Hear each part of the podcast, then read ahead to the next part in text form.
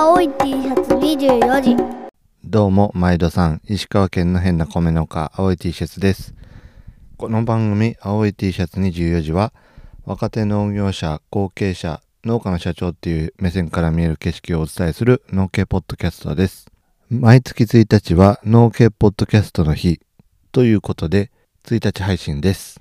基本的に、こう、収録配信、こう、7月8、ん ?6 月の6月に収録して7月に編集してるっていう感じなんですけど6月も7月も割と農閑期なんですよね繁忙期ではなくて閑散期に当たるところではあるんですけど農繁期っていうのは割と作業に時間が取られるんですけど農閑期は作業に時間取られない分なんか忙しいんですよね、えー来客が多いとかっていうのもあるんですけどその辺はなんかすごく大事なポイントだと思っとって農繁期にどんだけ忙しくしてるかよりもこう農環境をどれだけ充実させるかっていうのが農場全体としてはうんいい成績を出すとか成長するっていうところには大きな鍵だと思ってます。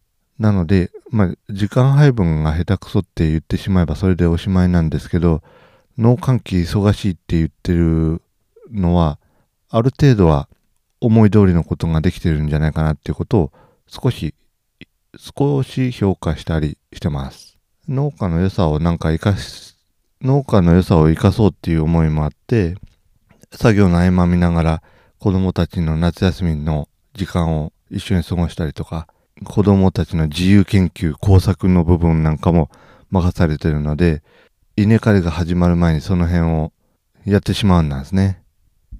今回は前回に引き続き和歌山県の播磨ぜデザイン事務所の角田誠さんをゲストにお呼びしてお話してます。前回は竹本農場がデザインを取り入れてきた手順みたいなやつをお話ししてそれを角田さんになんか評価してもらうみたいなことをやったんですけど今回は竹本農場のいろんなパッケージとか商品とかを見てもらってそれに対してコメントをもらうっていうような回です。割となんかデザイナーさんに仕事を任すってどのタイミングからとかどこに相談すればみたいなところってなんか見えてるようで見えてない部分があるかなと思ってるのでその辺の参考になったらなという思いがあって、えーこういう構成を入れております。角田さんはめちゃくちゃ話面白い人で多分ほっといてもめちゃくちゃ喋る人なんですよね。で片一方で僕はあの喋れって言わないと喋らないタイプの人間で割と無口タイプなのでなんかほっといたら角田さんばっかり喋って僕が「うんうんうん」だけで終わるみたいな感じになりそうだなみたいなことをなんか事前の打ち合わせでその辺言ったっていうのもあってか角田さんなんかだいぶセーブされたのかもしれないなというところはあって角田節というかね角田さんのなんか本領発揮みたいなところで言ったらアグデザアグデザとかセブンドアーズっていうポッドキャストを聞いていただければその辺が垣間見れるんじゃないかなと思っております。それでは本編どうぞ。青い T シャツ24時。次のトピックは角田さんが竹本農場をぶった切るっていうので でこれにこれ先立ってうちから角田さんのところに商品をそうなんですよ。びっくりしました。あ投げてあるんですね。りがとうございます。いただきました。ああ、ありがとうございます。ありがとうございます。これと、ちょっと待ってくださいね。なんか突然荷物が来て、荷はいはいはい。物来ましたっていう LINE だけがスタッフさんから来てて、事務所に戻ったら、なんか、あれ？誰？なんだろう。これと、国産バレンシアガですね。すごいですね。このリゾットですね。はい。えっと、これがね、えっと、それが旧パッケージで、今、今手に取ってもらってるやつが新パッケージですね。書かれてましたね。はい。これがこう、これがこうなりましたって。そうなんですよ。うんそして、グラノーラもあるんですね。グラノーラも作ってます。えーそうだ、これも聞きたかったんですけど、はいはいはい。あの今付箋に貼ってあるんですけど。おお、すごいなんかすいませんそうなんです。うお、すげえと思っていっぱい聞いた、あの、読みながらちょっと聞きたいことがいっぱいありまして、はいはいはいはいめっちゃ参考になりそうカルナローリっていうんですよね。カルナローリ。はい、イタリア米ですね。はい。これ、あの、竹本さんのところが日本で最初に作り始めましたって書かれてたんですけど、はい。なぜイタリアから取り寄せようと思ったのかっていう。あーきっかけは結構些細で、はいはい。えー、と金沢市のイタリアンレストランのシェフと仲良くなってで。えっ、とリゾットを作る時はい日本のお米でやるとうまくならんという話聞いたんですよね。はい。うん、で、えー野菜はイタリア野菜とか結構石川県内でも全国でも作られてるけどもうお米がないっていう話なくて輸入してくるとめちゃくちゃ高いっていう話だったんですよね。はい。うん輸送費とか関税とかかかって、ああ、そうか。うん、であんたは米農家ねえしなんかしてまっていう話になって 簡単簡単に言うなよっていう。そうそうそう えーそういう感じなんですね。いいですね。じゃあ、やっぱりこう市場がちゃんとあのあって、もうそちらからの要望でっていうことですね。そうですね。で作り始めてまずそこのレストラン向けにやろうっていう感じだったんですけど、えっ、と展示会に持って東京の展示会に持ってったら興味示してもらって、うんえー国産の洋物はいを、えっ、とオリーブだったりイタリア米だったりあムール貝だったりそういうやつを探してる人がいるっていうことで引き合わせてもらってで、はい今はもうお都内が9割ぐらいかな？うん都内のレストラン9割っていうようなぐらいまで成長したって感じですね。おーですよね。多分かなり需要あるだろうなと思って、いいところに目つけたんで、これ、どうやってマーケティングしたんやろうなと思ったんですけど、えーいいですね。でそうなんそれですよねがそれが10年ぐらい前ではいはい。それ作ってたらえっとイタリアのお米作れるんだったらスペインのお米も作れるよねって言われて で国産バレンシア米も作るようになったって感じですね。面白いですね。うん、ででえっとプロにはすごく受けるんでうんで、えっと、周りの人にこれでリゾット食べてよみたいな感じで配ってみたらこれが不評でいや。そんなんもらってもリゾットなんて作ったことも食べたこともないわみたいな人があ結構多かったりしてこれははいなんとかしたいなと思ってリゾットセットを開発したっていう経緯があるんですよね。結構商品開発の流れ的にはすごく本当に順当っていうかあれですね。そうですねなんいいでかすね。いわゆる6次化しましょうっていう流れの中でしたっていうよりも自然にそっちになったっていう感じはありますねう。ん、そうなんですよね。なんか、パエリアとかリゾットとかってやっぱうちも下の娘が食べたかったんですけど、はい。でけへんって言って断ったんですよ。もうパパにはうん でもこれ切ったんで、ちょっと若干昨日ぐらいから僕テンション上がってるんですけど、もう週末にしようかなと思って。はいぜひぜひ。でもこうそうですね、こういうでも需要って絶対ありますよね。あると思いますね。ですよね。うん。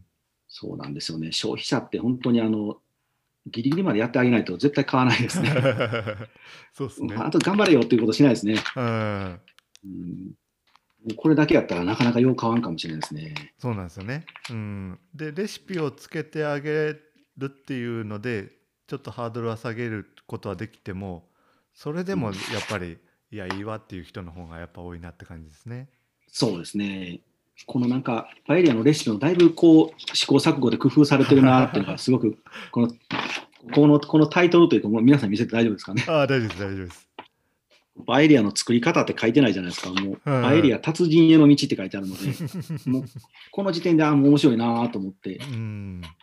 いいですよね。やってみたくなりますもんね。そうですね。やっぱレシピ集ってやっても、あのーそもそもパエリア作らんっていう人にとっちゃもうハードル高いんで、もう簡単に作れるやつから上級者までのやつをちょっと書いてあるって感じですね。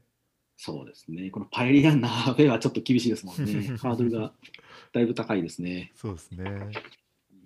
なんかいろいろとこう混物もすごくなんかこう工夫されてるなっていうのがめちゃめちゃ伝わってびっくりしましたけどね。おおはい、すごいいいなっていう。ー、ありがとうございます。いえいえ、すごいですね。このニュースレターも、お便りも頻繁に更新されてますもんね。そうですね。これ毎月更新してますね。いいですね。なんかあの、えっと、ワクワク系マーケティングってご存知ですかね？いや、わかんないですね。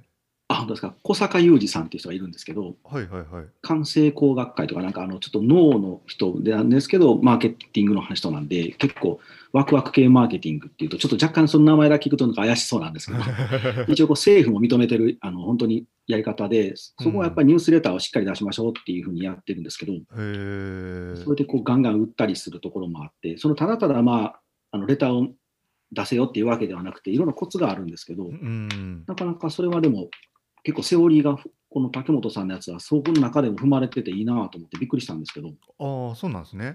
あなんかワクワク系をやってるんかなと思ったんですよ、最初。いいですね、と思ってう。ん。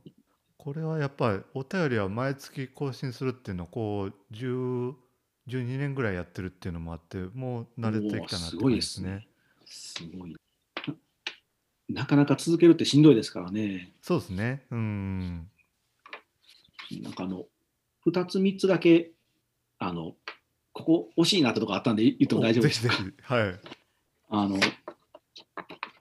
それもその、多分ワクワク系でも多分もしかしたらあるかもしれないんですけど、ここ今、あの、令和3年6月なんで、まあ6月号だと思うんですけど、はこのこの日付はこれでありなんですけど、ここにあのナンナンバーの方がいいですね、ボリューム何番とか。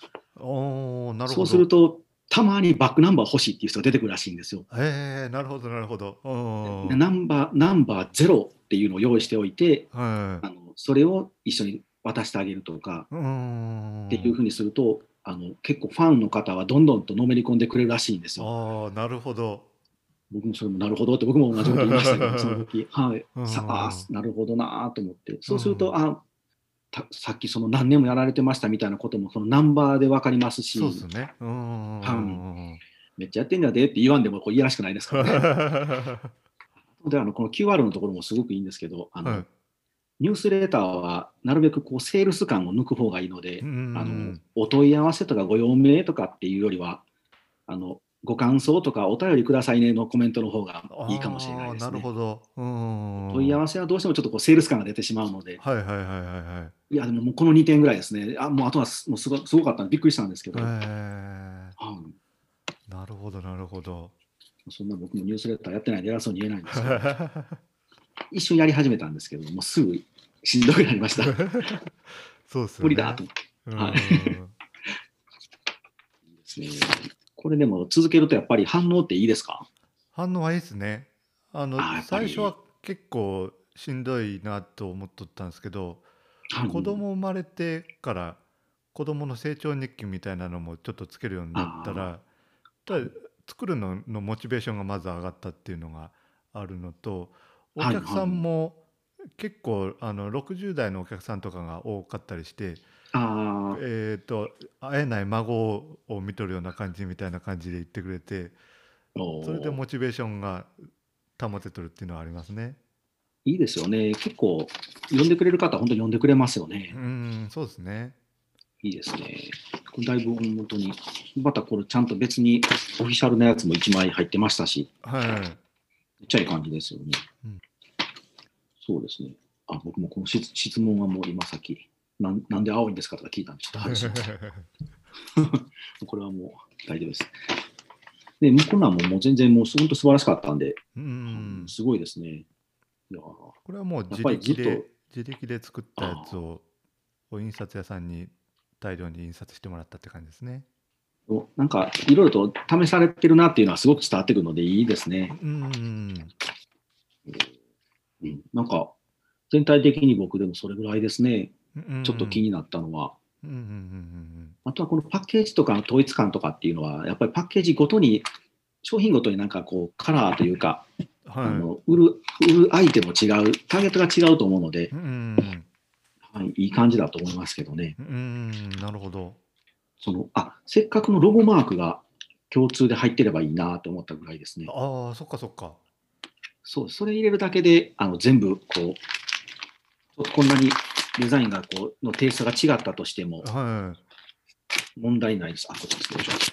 うんうんじゃあうんうん。うんどこかに、そうですね、ここがロゴだったりとか、この下に入っててもいいですし、どっかうん。どっか小さくていいんですけど、バーンじゃなくて、ねサントリーならサントリーとかキリンとか入ってる、あれぐらいのボリューム。うんのやつとかも入ってる方がいいですね。ん。確かに。どれもどれも入ってない。そういう一番最初に気づきました、あれって思って、のもうすごくもったいないなとうんうん。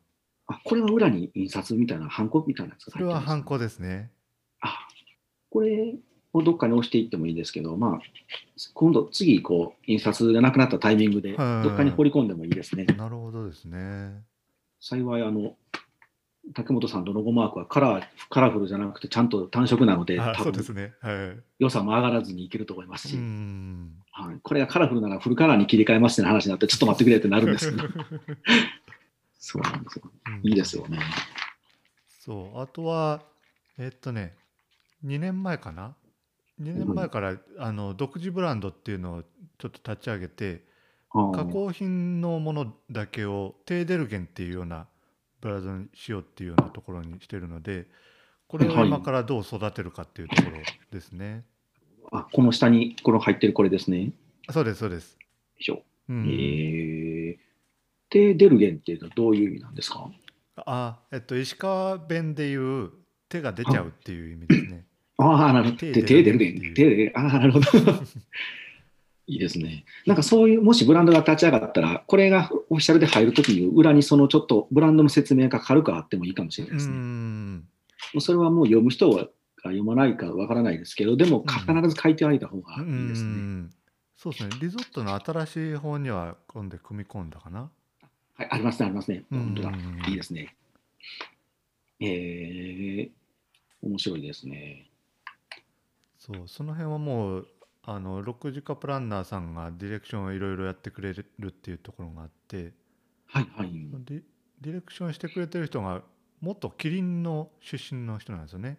キリンでえビールの開発ん？とか販促とかをやってた人がはい、はい。が旦那さんの実家の石川県に来てで今6時間プランナーとして活躍してるっていうのでえー、石川県の6時間商品だったらはその人を経由してるやつがどれぐらいだろう？7割8割とかなんじゃないかというぐらい。もうそうじゃないのを探そうが大変ですね、じゃあ。そうですそうです。うん。えー松倉孝子さんって女の人なんですけど。はい、はい。うんすごい人です、ね、やっぱでもそういう大手だったら、このブランブランドのマネージメントが多分得意なんで素晴らしいと思いますね。うん。ブランドは結局なんか、運営運営生むよりも本当にマネジメントしていく方が大変だと思うんですけど、うん。多分そういう、ああいう大手はきちんとそういうブランドマネージャーみたいな人がいると思いますし、はノウハウがあると思うので、いうん。いいですうね。ん。えで完全ね。にキリンのイズムも受け継いでなあ。あの 何でしたっけ？あの石橋を石橋を叩いて崩して前もう一回石橋作り上げるみたいなええそそんなんなんですか？そうなんでキリンの社風はそうらしくって、おーえーもう慎重に慎重を重ねるっていうかすごく議論をするっていうようなか社風で石橋をもう自分で叩き壊して、もう一回石橋を作り上げないと気が済まないみたいな。ああ、そうなんですね。うんなので時間はかかるんですけどすごくなんかものになってるなっていう感じありますね。確かに、僕も最近、キリンから出た糖質ゼロのあの青い缶のやつしか飲んでないですね。あれはすごいですね。そうですね。だからそういう話聞くとあキリンの飲み物買おうみたいな話に やっぱなりますね。やっぱブランドはもう人の頭の中にしかないから、こんなことになるんですね。だから最近、キリンのあの、多分キリンやったと思うんです赤いクラフトビールみたいなのが出たんですよ。ああ出ましたね。あれがめちゃめちゃ美味しくて、僕、あれとその糖質ゼロを今、本当に反復横跳びみたいに行ったり来たりしてるんですけど、あの赤がなかなか売り場になくて、和歌山は冷えてないんですよ。あの冷えてないところにあるあるんですけど、はいはいはい。そんなところにあるもう冷やキンキンに冷やせと思うんですけど、ないんで、もうしょうがないんで、ケースで買って、いつも冷蔵庫で冷やしてるんですけど、あれは美味しいですうね。ん。あ前角田さんの番組で言っとったかな？最近赤が多いとかってああ、そうですね言って。ましたよね。そういえば。赤が多いですね。赤とその、僕糖質ゼロは青ですけど青と赤がやっぱ多くてちょっと今また赤が出始めてきてるのと、結構一体機会はするんですけど今青と赤と両方多いですね。うん。美味しいですね。うん何の話をしてるかあれですけど。ビールいいですよね。結構でも、うん、もうでもさすがやなと思いましたけどね。送っていただいて、うん。はい、全然もうリゾットセッビッグトシールみたいな。リゾットセットもリニューアルしたので言うとはいはい。えっとポスト投函に耐えうるようにしたいっていうのが旧パッケージだとちょっとボテンと横に広がってるような感じだったのでボ厚みがあれですね。そうなんですよそうなんですよ。でえっとそれで2人前1袋2人前やるんですけどこうボテッとしてるからこう量が入ってる感じがないっていうのもあるんでなんか細長く、うん細長くっていうか縦長に見せた方がボリューム感あるよっていうことを言われて、そうですね。うん、っていうところとポスト投函に耐えたいっていうところとあとは輸送に耐えるようにってやつですね。旧パッケージだと上の方のこの出っ張りのところがあ輸送でこうベコベコになるっていうようなところとと後ろのビラビラなところが多分置いてお客さんが手に取って置いて手に取って置いてっていうのをやるとお破れやすいっていうようなところがあったので、んそこら辺を改善改善しようっていうような感じ。なんかあのもしこう氷でおろしてあの売り場にこう並ぶのであればこう中身が見えるこっちの方がいいなと思いますけど。おーはいはいはい。でも輸送とか考えたら防御力を上げるのはやっぱこっちの方がいいですよね。でそうですね。できちんとこう窓も開いてるのでもちろんちょうどこのここの部分全体がこう見えるようになってますし、すごいいい感じですしね。うん。確かにこういろいろとエラーも出やすそうですねこれは。そうなんですよね。基本はじゃあ今もうほぼほぼメインは通販ですか？直販というか通販というか。通販ですね。今は置いてもらえるお店を増やそうっていう思いではあるんですけど、うん、そうですね。こう売り場に今度食い込んでいくときには、あまり大きすぎるとなかなかこうフェースを取ってくれなかったりするんですけど、これぐらいのサイズだったら十分いけそうですけうどね。んやっぱりこう既存に並んでる商品を引きずり下ろして自分のやつを挟むので、そうですよね。うんやっぱりなかなかこう、もともとある隙間がももちろんもうすでにないってとこに食い込んでいくと、あまり大きすぎるとなかなか入れないんですけど、うん十分いけそうですね。あのうんレトルトカレーよりも小さいですからね。おーそうですね。うん立ちますし、ちゃんとスタンディングですし。そうですね。立たしたいっていうのはありましたね。はい結構多分食品の売り場でああんまりないんで別にあれですけど、ここに釣り穴があったらこう釣れるっていうのもあるんですけど、おおなるほど。うんうんうんぶら下げていただいて、まあ、こう、目の高さに持ってくるっていうのが一番よく売れるので、はいはいはいはい。そういう棚が全員取られてるのであれば、ちょっとこっちに釣り穴の重機がもし別にあれば、そこにこう引っ掛けてもらってもいいんですけど、うーんなるほど。多分これやったら、これ以上落ちないので、はいはいはい。ここに穴開けても大丈夫です。それだとまたこう、いや、うち棚がないけど釣り穴しかないよっていうのは売り場がもしあれば釣ってもらえるので、あーまあもうちょっとなるほどなるほど売り幅が、あ多分ここは穴開けてるので、はい。ここは穴開ける裏、あ、まあでも歯型は変えるかもしれないですけどね、もし次の段階でう。ん。最近、あの、釣り穴だけのこんなシールもありますけどね。ああ、ありますね。はもしそういう釣り穴しかないよってところはそこで、それで対応してもい。なるほど。最初はいいかもしれませんしん。そんなヒントがある。日用品はこう逆に平置きっていうのはないんですよ。もう釣るしかないんで、まあ、僕がやってる日用品はのエリアはもう大体つ釣るので、必ず釣り穴っていうのはもうデフォルトで必ず考えるんですけど、いいですね、なるほど、輸送なんですね。うんこのパッケージのチェンジとかリニューアルもなぜこうなったのかも知りたかったので、はい。うんデザイン案もこれの時も3案出てきてはいはい。でえっと会議した時は最初その案ボツやったんですよねああ、そうなんですね。はい最初はなんか綺麗な綺麗な2案とお今使ってるデザインの3案やって、えー綺麗な方に行きそうになっとったんですけどはいはい。誰が言ったかな？デザイナーさんがこう激推しをしてくれておお、えー、とこの商品コンセプトとしてはあーここれを手に取って食べてそれによってこうリゾットっていうのがあ日常に馴染むようにしたいっていうような思いがあるっていうのはお伝えしてたので、こう日常に馴染むっていうところをこう押そうと思ったら綺麗にしてこう飾っときたいっていうよりも、おちょっとあのスーパーとかに置いてあるようなぐらいのおデザインに落とし込んだ方がいいんじゃないかっていうような感じになってああそうだなっていう話になったんですよね。選び方ですよね。はいそうなってくると、確かにそうなんですよね。なかなか、こう、もの単体で見てしまうと、やっぱりこう、習慣が入るんですけど、はい、最初どう使うかって考えると、うん選び方としてはいいですよね。僕見たときにはもうあのあ、オーガニック感すごいなと思ったんですよ。ああなるほど。うんあメーカーじゃないなって、もうオーガニックなんだなっていうと、あ生産者から直で来てる感じはすごくしたので、うんで、このあのロゴマークを読むと、多分これ、オーガニックって書いてると思うんですけど、そうですそうです。はい。あここがコンセプトなのかなって若干僕はこれ見て思いましたね。あうんのこのグラノーラのデザインもそうですけどう、ん。これが多分カラフルになると多分アウトやと思うんですよ。そのオーガニック感も出ないので、はちょうどいい、ちょうどいいなと思って見てたんですけい。ど、うん。あでもあれですね、旧パッケージよりも、こっちの方が一色増えてるんですね、茶色が。あそうですね。一般増えてますね。前これ墨黒だけでしたけど、そうですそうです。はい。あまあでもあれか。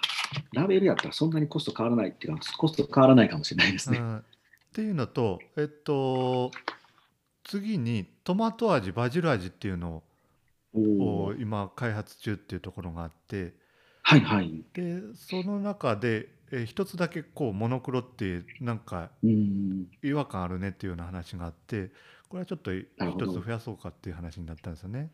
ああ。じゃあ、今度赤とグリーン、グリーンが来るわけですね。そうですね。いいですね。わかりやすくて。うん美味しそうです。なんかあの、こう、キノコなんで、本当そこの茶色、結構だし、だし感っていうかあれですけど、うまみがいっぱい出そうで美味しそうだなと思ってですよね。うん。うんなるほど。結構あれですね。やっぱり、いいデザイナーさんっていうか、プランナーさんもそうですけど、はい。いい方が一緒にパートナーにいらっしゃいますね。うん。なかなか地方でそういう提案してくれる方が少ないので、ああ、なるほど。うん。特にあんまりこう、あれですけど、そういうこと僕どっかでも喋りましたけど、やっぱりウェブ系の方が増えてくると、はウェブのデザインとこういうこう商品開発のデザインってもう全く違うんですけどい。、うん。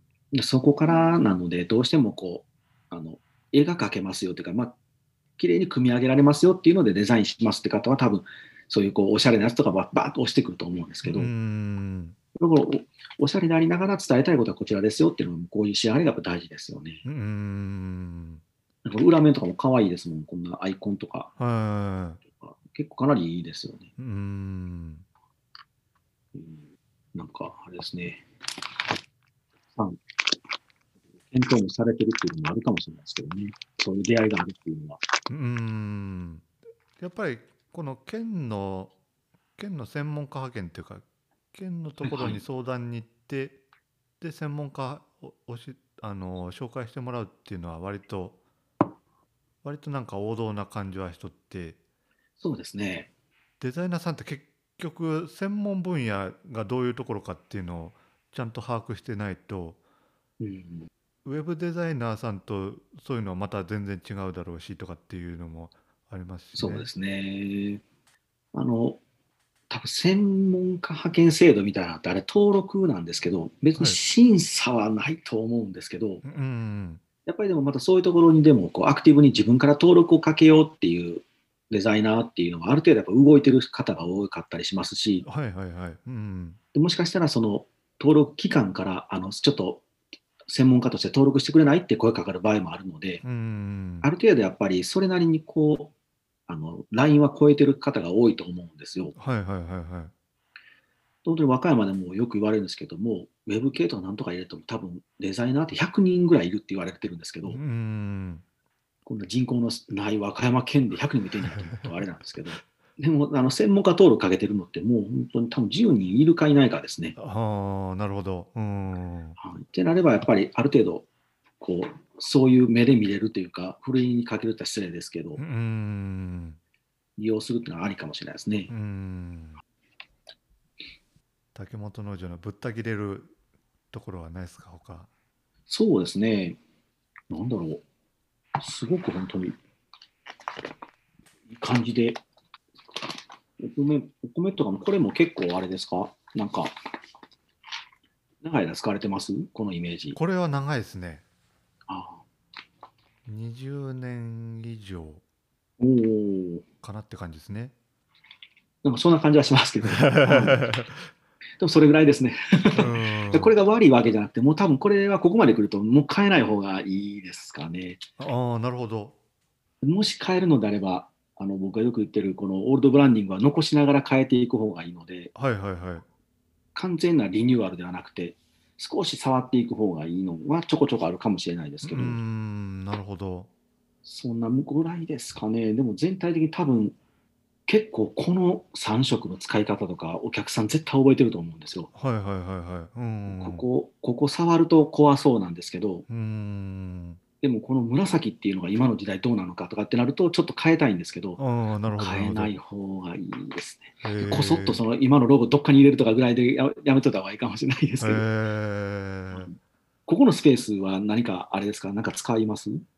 えっとね昔は今はあのシールになってるんですけど昔はオリジナル体やって、ではい。はい。紙にこの紙袋に印刷してあってでそこの空欄のところにハンコをしとったんですよねああ、やっぱりそんな感じのスペースですもんねう。ん何かこう意味ありげな空白なんですけど、うんここぐらいです。ここをなんか上手にロゴを放り込むとか何かで使えればいいかもしれないですけどね。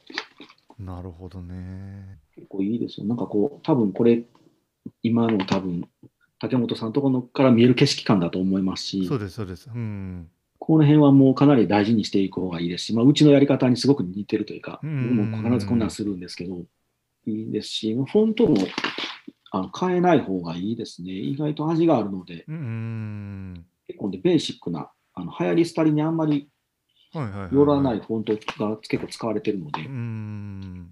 この、ここの、ここの処理だけがやっぱり、あ、若干こうオールドだなと思っただけで、あと全体は、はなるほどなんか、ん海苔の感みたいな感じですね。味付け海苔って感じがした。あそうっすね結構渋い。はい。僕らよりもだいぶ2つ3つぐらいの上のデザイナーさんは結構こういうのやってた時代があったんですけど、うんそうですこ紫もここしか使ってないですもんね。結構贅沢な使い方してるんですけど、これかなり印象的に効いてると思うので、うんもう僕やったら怖いからよう触らないですね。これ触ったら多分イメージが全部なくなるかもしれないですうね。ん多分イメージで言ったらもう何色刷りとかっていうイメっていうことすらも知らん時代に作ったやと思いますねあ。ーうんはい、うんうん。いや、でもいいですよね。味があるんで、すごくいいですよね。うんそうですね。ほんまにもうぶった切るとしたら、本当にロゴが全部に入ってないので、ロゴ入れましょうぐらいしかないですけど、どなるほど。はい全体的にすごく本当に、さすがやなと思うぐらい、す素晴らしかったですけどね。あもがいただけあったっていうことですかね。そうですね。やっぱりすごい勉強されてるなっていうのがすごい伝わりましたけどうん。うんあここれはどうですか？このポッドキャストのアートワーク。ああ、えいや僕それ結構ありですけどね。ああ、ありがとうございます。あこれは自力です。フォンフォントが結構ポップだったんで、はいはいはいはい。一番最初にだいぶ前にあの、ちょっとちらっときちょっと聞いてみようと思って聞いた時の、あの、この竹本さんのこうゆったりした、あの、柔らかい喋り方とこのフォントが合ってなかったんで、もうちょっとこ僕ぐらいのこう愉快なマシンガントークかなとか思ってたんですけど、はいはいはい。なるほそど。こがイメージがちょっとだけ違うなと思ったからで、でも全然、それは勝手に僕が感じたことなので、うーん。特にこの青い T、シャーツの C とかヤーとか2のこのカタカナのフォントが結構ポップなフォントだったので、はいはいはいはい。青い T シャツぐらいの勢いで来るんかなと思ってたんですけど、しっとり始まったんで、あれと思って聞いて、紹介は聞いてました。なるほど。はい。それぐらいですね。結構そうですね。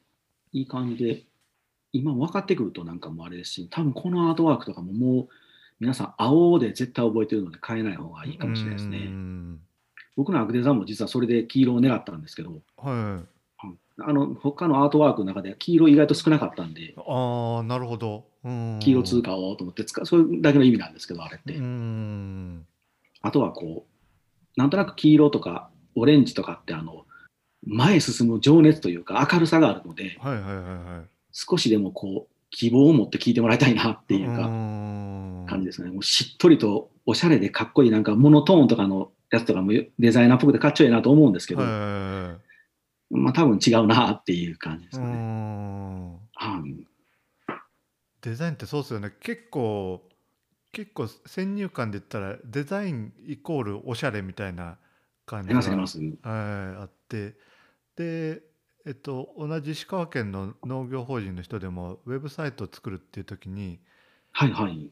にえっとおしゃれにしてくれってこう散々言ったけどもデザイナーさんの方でえーはい。となんかポップな感じのサイトにしてで、はい。その社長はこんなんこんなんオーダーしたつもりなかったのにとかって言っとったけど結局県の、あのーネットショップ頑張ってる人らの集まりの中で、えーはい。準優勝か3位ぐらい取ってましたね。おうお、ん、なんかイラストで太陽とか書いてあったりとか、はいはいはい。あのこうプロのカメラマンが撮ったんじゃないなっていう感じのうん。写真とかが多い感じだったんですけど、あー。それがいいんだよみたいな。